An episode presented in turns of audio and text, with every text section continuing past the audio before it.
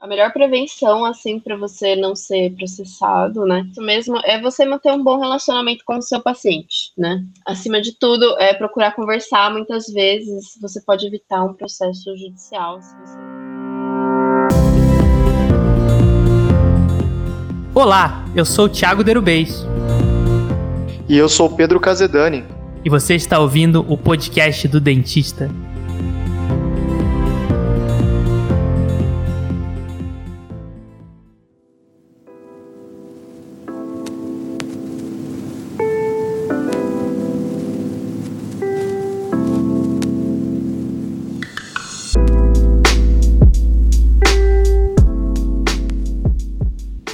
Olá a todos os ouvintes do podcast do Dentista. Bom, hoje a gente preparou para vocês um podcast super especial para falar sobre um dos temas da odontologia que eu acho que é menos explorado, que é a odontologia legal.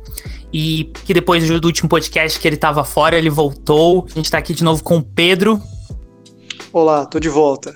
Tudo bem, Pedro? E a gente, tá, a gente trouxe aqui uma especialista em odontologia legal, a Giovana Mateusi, para falar um pouquinho sobre o tema. Bom, e para começar, Giovana, conta um pouquinho quem é você e como surgiu esse interesse pela odontologia legal. Uh, eu sou formada em odontologia, né? E quando eu era mais jovem, eu pensava, meu, meu Deus, deve ser muito legal você trabalhar com psiquiatria forense, com criminalística, esse tipo de coisa. Só que a odontologia legal, ela não é só isso, né? Ela tem outras áreas, são, tem outras partes, assim. Eu gosto também, mas o que mais chama atenção, geralmente, quando você fala, é essa parte criminal. E é justamente essa parte que eu estou voltando todos os meus esforços, né? Eu estou lutando, estou estudando para prestar um concurso para poder trabalhar como perita criminal, perita odontologista. E no Brasil é assim, né? Que a gente consegue. Então, Giovana, assim, primeira pergunta assim que eu queria perguntar para você, você falou sobre concurso. Me tira uma dúvida, essa essa área de odontologia é legal ela é muito ligada ao direito, né? Eu imagino. Uhum. Como que vocês trabalham com, com um profissional que seja o advogado, seja a pessoa que está envolvida na área de direito nessa parte legal? Como que funciona esse, esse diálogo? Porque eu imagino que deve ter também muito de direito dentro da odontologia legal, né? Perfeito. A, a, odontologia legal, ela é o que a gente chama de interface, né, da odontologia com o direito a gente consegue trabalhar, o especialista em odontologia legal, ele consegue trabalhar é, em quatro tipos de âmbito que a gente fala, que é o criminal, que eu já falei um pouco, o civil, o trabalhista e o administrativo. No âmbito administrativo, o dentista ele trabalha na parte ética, ele trabalha nas questões dos conselhos regionais, Conselho Federal de Odontologia. Na parte trabalhista, uh, a gente tem aquele, aquela figura que a gente já conhece do perito, é do INSS, de doenças que foram provocadas pelo trabalho da pessoa, né, que ela desenvolveu enquanto ela exercia a profissão dela, ou de possíveis acidentes que ela venha sofrer, né? Uh, e aí tem, a gente tem a parte civil, que aí a gente lida, digamos assim, mais perto do advogado, como você falou. Uh, na parte civil, você pode ser um perito ou um assistente técnico, como especialista em odontologia legal. Como perito, você pode realizar uh, perícias, por exemplo, em casos de cirurgiões dentistas que são processados pelos seus pacientes, em casos de cobrança de honorários, é, dentistas que vão fazer cobrança de honorários de pacientes que não pagaram também é uma, é uma opção. É, você é nomeado por um juiz, é, por isso se chama perito nomeado ou perito louvado, se inscreve como um especialista no TJ, né, no Tribunal de Justiça aí do, do seu estado, como perito, e você vai realizar essas perícias é, dessas partes. Isso assim, não. a pessoa, qualquer um pode se inscrever? Sim, uh, teoricamente qualquer um com uma formação, né? Mas é, eu indico é, que a pessoa tenha pelo menos um curso ali. Eu indicaria um especialista, né? Porque a gente estuda a produção de laudo e como é realizado esse tipo de perícia durante o curso. É, mas é que eu imagino assim, né? Posso estar sendo. Posso estar falando uma besteira que eu realmente não conheço muito sobre a área. Mas é que o Brasil é tão grande, né? Assim, a gente fala do Brasil como continental e tem todos os cantos. Eu imagino que muitas regiões não tenham ainda especialistas, né? Sim, com certeza. Com certeza.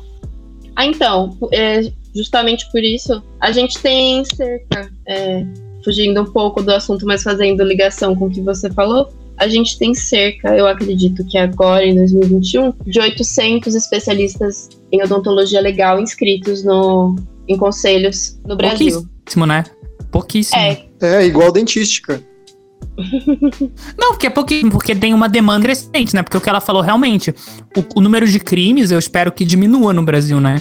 sim, Perspectiva positiva, mas agora, o número de casos de judicialização de sim, com e profissional só vai subir com o advento de- da internet, cada vez mais pacientes mais esclarecidos. A gente pode ter certeza que cada vez mais vai ter paciente processando dentista, né? Sim, Cada vez mais. Então, crescer muito essa parte, né? sim. Inclusive, o meu TCC da especialização foi uma pesquisa que eu realizei é, sobre os processos que foram movidos contra cirurgiões dentistas na cidade e na região de Bauru, que são os dentistas que estão inscritos no CRO de Bauru, entre os anos de 2014 a 2019, 2018, e justamente para verificar eh, essa quantidade de, de processos. E no departamento que eu fiz meu mestrado, lá em Ribeirão Preto, na FORP, o professor Ricardo, meu orientador, ele já desenvolveu outras pesquisas, pesquisas inclusive que eu participei, que vem comprovando esse aumento do número de processos de pacientes contra dentistas. Sim. Então, a quantidade de perícias necessárias vai ser cada vez maior, porque o juiz precisa dessa pessoa especializada nessa área para poder falar para ele o que aconteceu e Desculpa, até. Giovana, mas uma dúvida. Assim, só, só uma dúvida. E assim, você falou do juiz, assim, do, do juiz, através do Estado, fazer essa contratação do dentista para fazer essa perícia. Mas não pode também uma das partes, assim, por exemplo, um advogado de acusação contratar um, um especialista de odontologia legal para dar um laudo, algo assim ou não? Pode sim. Ah, são, é a figura do assistente técnico. O assistente técnico, ele é uma pessoa contratada pelo, por uma das partes que ele vai analisar a- a- os autos daquele processo, né? Vai analisar a perícia que foi realizada por esse perito louvado, por esse perito nomeado, e ela pode dar pareceres em relação tanto ao tanto ao processo, ao não ao processo, ao procedimento que foi realizado no paciente. Ela tem uma participação parcial, ao contrário do perito, que tem que ser imparcial, que ele tem que mostrar para o juiz o que é, né, que é a verdade processual lá. E tem esse assistente técnico, ele é contratado, ele pode fazer quesitos, que são perguntas que o perito vai responder com relação ao caso, de modo que ele consiga é, ajudar a melhorar, digamos assim, a, a imagem do dentista, né? Porque, querendo ou não, por mais que você diga que você ganhou a ação, você foi processado, então você teve uma dor de cabeça, né? Você não ganhou nada Exato. ali. Você saiu perdendo de Melhor direito preventivo, coisa. né? Exatamente. Exatamente. Eu morro de medo, né, Pedro? E você? Nossa, cara, é que é complicado também, porque você vê o número de dentistas aumentando, naturalmente você vai pensar que vai começar a aparecer um pouco mais de gente fazendo bobagem, né? É, é por isso que é importante a gente conhecer a lei que rege né, a odontologia, a Lei 5.081, e o Código de Ética Odontológico, sem contar as resoluções que o CFO e os CROs vão lançando. Giovana, eu, queria Ah. perguntar também em relação às diferenças, porque assim, tem a galera que vê muita série, que vê muito. Tem muito programa atualmente também, e antigamente tinha o famoso CSI, né? Antigamente E- nada. Até hoje tem, né? Eu esqueço, Uhum. mas é que eu parei de ver TV, mas de qualquer forma, tem muita confusão entre quando você pode trabalhar no âmbito criminal falando, né? Trabalhar com gente viva ou com gente morta. Tem gente que prefere só gente morta, gente viva. Qual que seria a diferenciação é, no caso do especialista?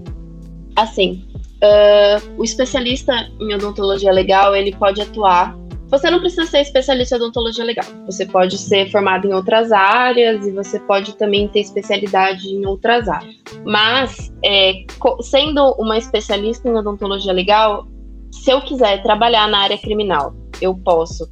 Tem que ser através de concurso, né? No Brasil, a gente presta concurso ou para é, institutos estaduais, muitas vezes são ligados à Polícia Civil, você faz parte do itinerário da polícia, você é um policial, ou você pode prestar para âmbito federal, né? E aí você também vai ser um policial federal, ou você pode trabalhar em institutos que são ligados a IML, que geralmente você trabalha é, no instituto mesmo, no Instituto Médico Legal. Quando você trabalha no Instituto Médico Legal, uh, você mexe diretamente com uma pessoa que sofreu, que passou por um processo ali de lesão. O dentista em si, tá, isso está na Lei 5.081. Ele tem acesso às vias de cabeça e pescoço como perito na realização de necrópsias, que é quando a gente mexe com o morto, né? Que é com o corpo é, fresco ou, às vezes, em alguns estados de putrefação. Ou então a gente pode mexer com o vivo, Nesse caso, a gente realiza a perícia em face, né? Em lesões odontológicas, lesões de boca, dentes, é, pessoas que vão fazer exame de corpo de delito. Muita gente acha né, que IML só lida com corpos né, e ca cadáveres, mas o IML, muitos IMLs, eles têm a atuação no mesmo lugar de, de realização de exame de corpo de delito em vivos. Isso eu já não sabia. Sim, são as pessoas geralmente que sofrem, por exemplo, uma lesão corporal porque entrou numa briga e lesionou a face, um acidente de carro, dependendo de onde foi, a via é responsável, dependendo da forma como foi, a via é responsável. Até aí a gente coloca um odontologista, entendeu? Mas aí nesse caso, pode ir para o penal, pode ir civil, mas aqui, é, voltando, focando no, na questão da, dos vivos que vão para o IML, a gente tem essa questão das lesões em face e também das mordeduras, que são as marcas de mordida, que os odontologistas também analisam, que podem chegar a identificar uma pessoa existe uma certa controvérsia hoje em dia sobre a acurácia, né, das marcas de mordida para identificar uma pessoa. Mas a gente tem um caso aí que é o que eu acho que é o que traz a maior notoriedade para a odontologia legal, que é o do Ted Bundy, que foi identificado por conta de uma de umas mordidas que ele deu é, em uma das vítimas dele. Ele tinha dentes bem peculiares. Ele tinha um dente lascado. Então, é que ele acabou sendo e né, foi uma das formas ali que acabou que acabaram ajudando a identificar ele. O odontologista, ele também pode analisar mordidas em objetos, né? Em pessoas, em objetos que tiveram aquela marca, que tiveram aquela marca de dentes impresso e comparar com a dentição de um possível suspeito, entendeu? Giovana, e falando um pouquinho agora sobre é, casos de odontologia legal com, de, de violência, de, de, agressões, a gente sabe que hoje no Brasil a maioria dos casos de violência, de agressões, eles são cometidos por uma pessoa que é um conhecido da vítima, muitas vezes uma violência familiar, e essa pessoa que quer denunciar muitas vezes ela tem uma preocupação muito grande em não ser a palavra dela contra a palavra do agressor, né? Você que tem essa visão de especialista de odontologia legal, essa visão forense, hoje tem como se produzir provas através de análise de que realmente a pessoa sofreu uma agressão, de que não foi é, da pessoa não, que não foi uma queda ou que não foi alguma outra coisa, a pessoa que quer denunciar o agressor? Sim, sim. Nós temos meios, é, a justiça tem meios, né? a odontologia legal tem meios técnicos e científicos e a medicina legal também de produzir é, provas, é, tanto que o corpo de delito realizado é uma espécie de prova é, para dizer é, o que aconteceu. Lógico que em alguns casos a gente consegue dizer com uma certa, com uma certa precisão maior, né? Mas assim, para que tenha um acompanhamento correto, você tem que procurar um atendimento. A primeira coisa que você tem que fazer, se você não tiver em, se você tiver em condições, né, se você não precisar de um atendimento médico especializado, é você ir atrás de produzir esse exame de corpo de delito. É você ir numa delegacia de polícia, né? Ir numa delegacia de polícia civil, ou se você conseguir é, o atendimento através do 90, né? Para você produzir esse corpo de. esse exame de corpo de delito, que a partir dali o odontologista vai produzir um laudo, né? Que ele vai ser encaminhado junto com os autos para provar que essa pessoa sofreu esse exame de corpo de delito, qual foi o tipo de lesão, se foi uma lesão cortante, se foi contundente, se foi produzido por uma mordida, por uma. se foi uma perfuração que foi produzida por um projétil de arma de fogo, entendeu? Bom, Giovanni, agora mudando um pouquinho, assim, é, falando de uma coisa que é um pouquinho mais leve, mas não tão leve, é, uma coisa que eu queria perguntar para você. Você falou sobre esses casos de processo na esfera civil, né? consultório, pro dentista que tá ouvindo a gente. E uma coisa que eu acho que cada ano tá se falando mais, que a gente tá tendo mais medo, como a gente falou no começo do podcast, de processos. E você falou muito sobre a gente estar tá baseado nas leis, mas uma coisa que eu vejo que o dentista, de uma forma geral, não é um ou outro, mas de uma forma geral da profissão, uma das coisas que a gente falha muito é na documentação, né? Que, que você recomenda, assim, nessa parte preventiva? Porque o melhor não é você ganhar um processo, né, de um, de um paciente. O melhor é você não sofrer esse processo. O que, que você orienta, o que, que você recomenda o, o cirurgião dentista que está atuando? A, como que ele pode prevenir um processo para fazer toda essa parte de documentação bem feita, assim, tirando a parte técnica, claro, mas tendo pelo menos o. tendo, em um caso que ele seja processado, tendo é, ali as documentações para provar que ele não, não cometeu aquele erro a melhor prevenção, assim, para você não ser processado, né? Isso mesmo é você manter um bom relacionamento com o seu paciente, né? Acima de tudo, é procurar conversar. Muitas vezes você pode evitar um processo judicial se você manter uma boa conversa com o seu paciente. A gente tem que saber conversar com as pessoas, sendo um profissional que trabalha com, paci com pacientes, com outras pessoas, a gente tem que saber se relacionar, em primeiro lugar a gente tem que saber também que o nosso paciente ele não é especialista, então a gente tem que saber falar a linguagem dele e manter um bom prontuário. Assim, tudo que você conseguir é, documentar, você vai documentar. Eu recomendo que o dentista ele mantenha anotações de consulta em consulta que ele dá para o paciente dele, que ele mantenha naquele prontuário, que ele mantenha radiografias, que ele mantenha atestados, receitas, dia em que sua secretária ligou para o paciente, olha, liguei para o paciente nesse dia para marcar e ele não atendeu. É, se seu paciente faltar, você anota e assina, anotar sempre data, tipo de material que usou, anotar tudo que seu paciente te fala, fazer um bom termo de, consenti é, de consentimento livre e esclarecido, que o paciente realmente se sinta esclarecido, que você explique para ele todas as opções que ele tem, Assim, a base é um bom relacionamento. E a partir disso, desse bom relacionamento, você produzir bons documentos. Entendeu? Você tem que manter isso também. É, não tem por que você fazer um prontuário se você quer se livrar dele, né? Guardar esses dados, é, ouvir o seu paciente, falar a língua dele, mostrar para ele que ele tem várias opções, anotar no seu prontuário com assinatura, com data, com uma letra bonita, não usar aqueles aqueles prontuários que são simplificados, que são só um cartão com odontograma, porque ele é muito simples, você não vai conseguir guardar suas coisas ali, entendeu? Tem que ser bem feito, tem que ser alguma, tem que, ele tem que ser a base para que você consiga se relacionar bem e fazer um bom serviço para o seu paciente. É, é legal é, de uma colocar coisa... isso. É, é legal de colocar isso porque eu, eu acho que todos os dentistas devem saber isso, mas em caso de processo ao contrário de, do que acontece no, no, processo comum, quem tem que provar é o acusado, né? No caso do dentista. Porque o paciente Isso. não é obrigado a saber como provar as coisas, certo?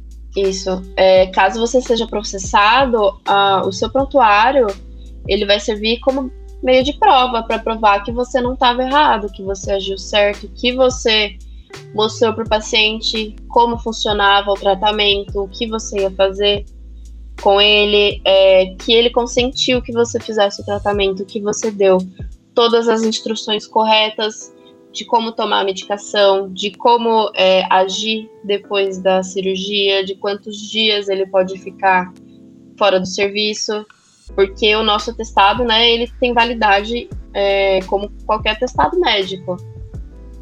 É, fazendo aqui um parênteses, né? Mas é isso, ele tem que provar, ele tem que conseguir mostrar que ele agiu corretamente, entendeu? E é, e é esse o seu meio de prova. Não, e foi ótimo, Giovana, assim, a sua colocação, porque eu fui por um lado realmente equivocado de pensar assim, né? Ah, se eu fizer toda a documentação, se esse profissional fizer toda a documentação correta, ele vai evitar um processo. Mas isso é mentira, né? Porque a gente sabe que a única forma de evitar o processo é o relacionamento com o paciente, porque você pode ter todas as provas. Se você não tiver um bom relacionamento com o paciente, pode ser aquele processo que é ganho para você. Mas mesmo assim, você vai ter toda aquela dor de cabeça.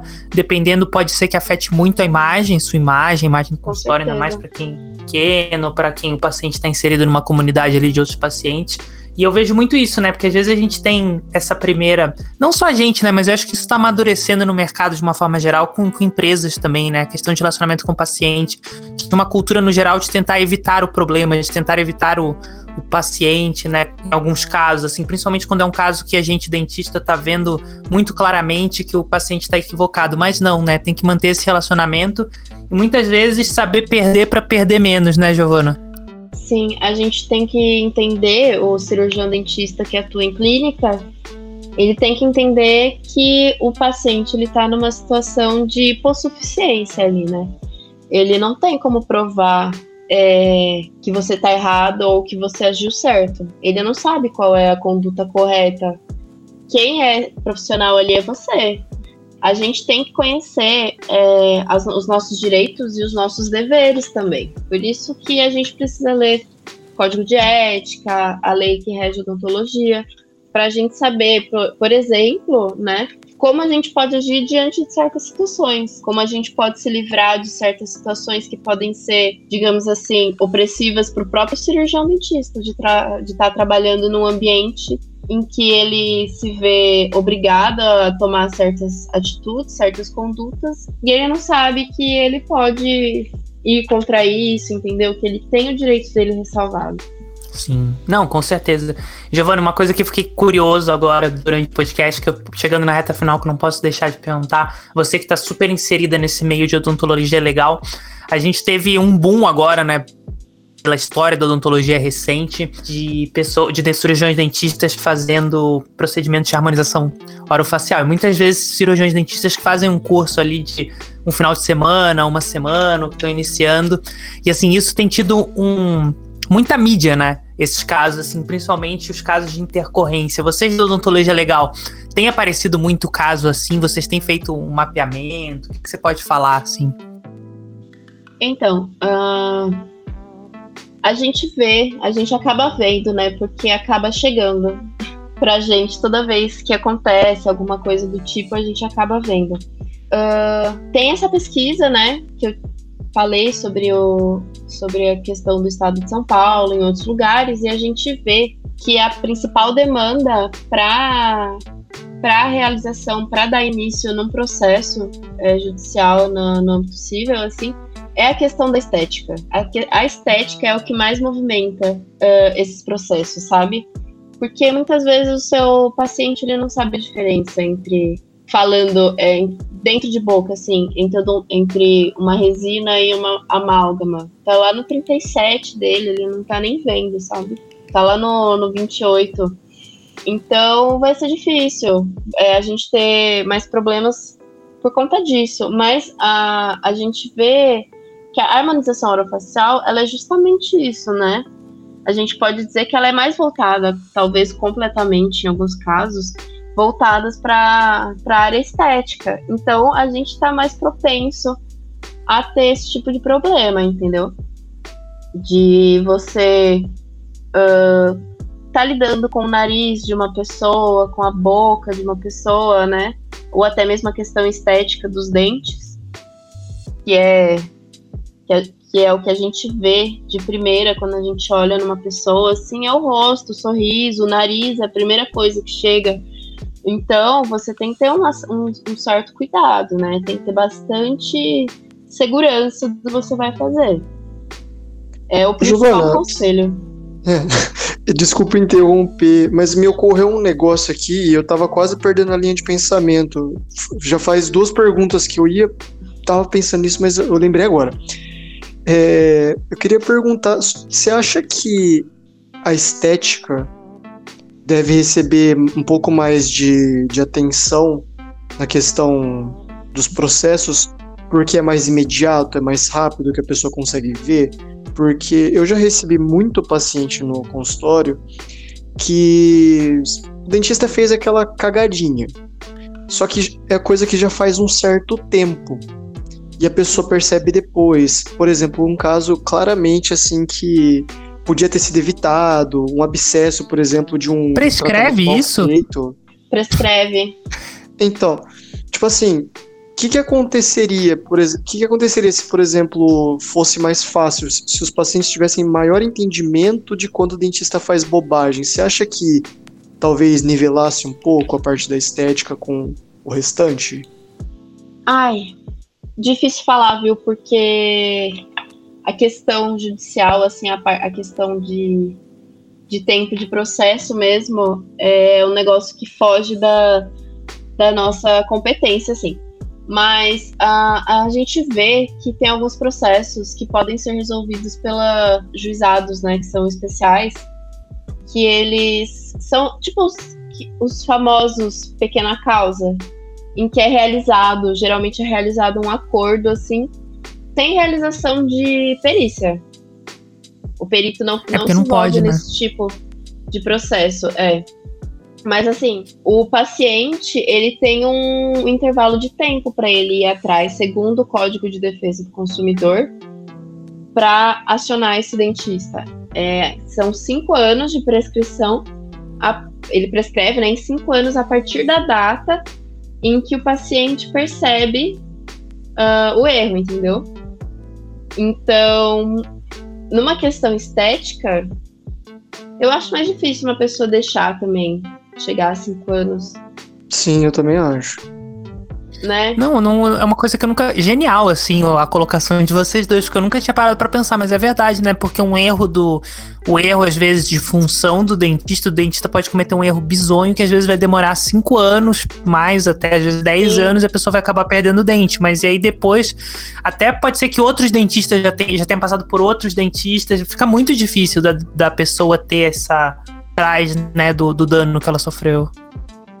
Sim, é. É como eu falei, o den- os dentes de trás, né, os dentes é, posteriores, você, o paciente, ele não é especialista, ele não é profissional da área. Muitas vezes vai demorar para ele perceber ou para um dentista chegar para ele e falar, ó, isso daqui é, não foi, não, não é o correto, né? Mas para alguém chegar e falar para ele, ó, isso daqui aconteceu porque não estava bem feito sabe? O, então eu acho que é, é bom que abre essa brecha aí pro, pro paciente ter esse tempo também de, de, de perceber o que aconteceu. Não sei se faz Entendi. sentido isso que eu falei agora Não, também. faz sentido. Isso, É, todo e já, sentido. já emendado nisso, é uma dúvida que uma a dentista que trabalha comigo, Orto, ela tem muita documentação e ela me perguntou se eu sabia quanto tempo ela deveria guardar a documentação depois de ter dispensado e encerrado o caso. Para sempre. Pra sempre. Para sempre. É, existe até umas é, normas assim que dizem que você precisa deixar por 10 anos. Mas como é que você vai garantir é, que seu paciente não vai descobrir um possível erro seu daqui 15 anos, entendeu? Exato. Você não tem como saber. Ah, eu não jogaria fora. De jeito nenhum, entendeu? Porque é, é o seu resguardo, assim, é o que você tem. E até mesmo nos casos de identificação, como eu falei, que a gente usa os dentes para identificar as pessoas, a gente usa o prontuário do dentista para identificar essas pessoas. E Então, documentação torna isso muito Mas- mais fácil, né? Porque tá com modelo Mas isso não devia prescrever, né? Cara, não devia prescrever isso, eu acho. Acho que não devia o tempo prescrever. de guarda Acho que... É, não devia Não, prescrever então. nunca, porque você parar pra. Por pode guardar para sempre isso, porque você não sabe exemplo, quando você direitos trabalhistas tem que guardar pra sempre. É, se direito trabalhista tem uma, sei lá, tem um funcionário, o funcionário parou de trabalhar com você, você tem que guardar pra sempre, pela lei, assim, tipo, podem te pedir qualquer momento. Você também devia ter que, tem que guardar pra sempre, assim, no meu entendimento, sabe? Teria que guardar pra sempre, mas é muito complicado. E assim, Giovana, chegando na reta final do podcast, eu vou dizer, assim, esse podcast veio para mim muito a visão que eu tinha de odontologia legal era aquela ele era aqueles casos super forenses de óbito, de CSI, como o Pedro falou, sabe, de Netflix. Em uma outra visão completa do, é, do negócio, no sentido da área, porque eu acho que, poxa, pelo que você tá me falando, 800 profissionais só no Brasil. O Brasil tem mais de 200 milhões de pessoas. Uma procura por judicialização médica que só aumenta. Cada vez mais casos de estética, que nem o Pedro falou, que eu, eu acredito que é exatamente isso que você falou. Que os casos de estética é muito mais fácil o paciente procurar de forma até imediata e é muito delicado. Quer dizer, é uma área que tem a expandir muito, né? Principalmente nessa, nessa parte, assim, dos vivos, né? De, um, de processo, de paciente eu acho que, poxa, é uma área que tem muito para crescer além do, do terceiro setor, do setor público, né? Mas de concurso, claro, mas também de trabalhar junto com escritórios de direito, Sim, trabalhar com junto com, até com clínicas nessa prevenção, assim desenvolver um papel ali de assistente técnico junto com o escritório de advocacia, que trabalha com direito médico odontológico, é, tem assistentes técnicos até que desenvolvem é, documentação para esses dentistas, entendeu? O dentista paga para um profissional fazer a documentação base para ele só preencher o que ele precisa no dia a dia, entendeu? E Giovana, é, possível. é assim, fazendo a pergunta assim, que a gente sempre faz no final do podcast. E se você fosse orientar alguém, um dentista que quer entrar nessa área, que não tá nessa área, quais conselhos você daria, assim? Até porque, por ser uma área que, eu não digo que é nova, que claro que não é nova, mas que, como você falou, ainda é pequena pelo tamanho do Brasil, não tem tanta informação quanto outras áreas, assim, que estão no hype, que estão em, em, holofote. Quais orientações, qual conselho você daria para o profissional, nosso colega que quer entrar nessa área? Se você quer trabalhar com a área eu recomendaria fazer um curso de especialização, porque é para isso que serve um curso de especialização.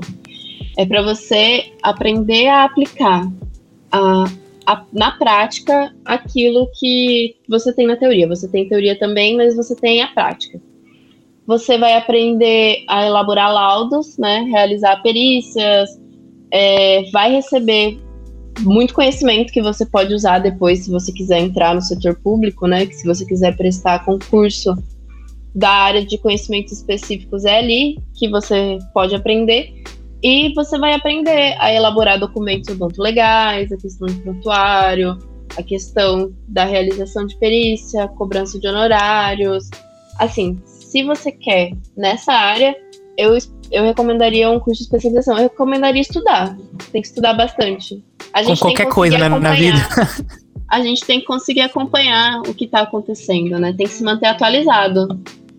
Bom, é isso, pessoal. A gente vai ficando por aqui. Agradecer demais a presença da Giovana. Deu um podcast super legal. Obrigado, viu, Giovana? Eu que agradeço o convite, o convite falar com vocês.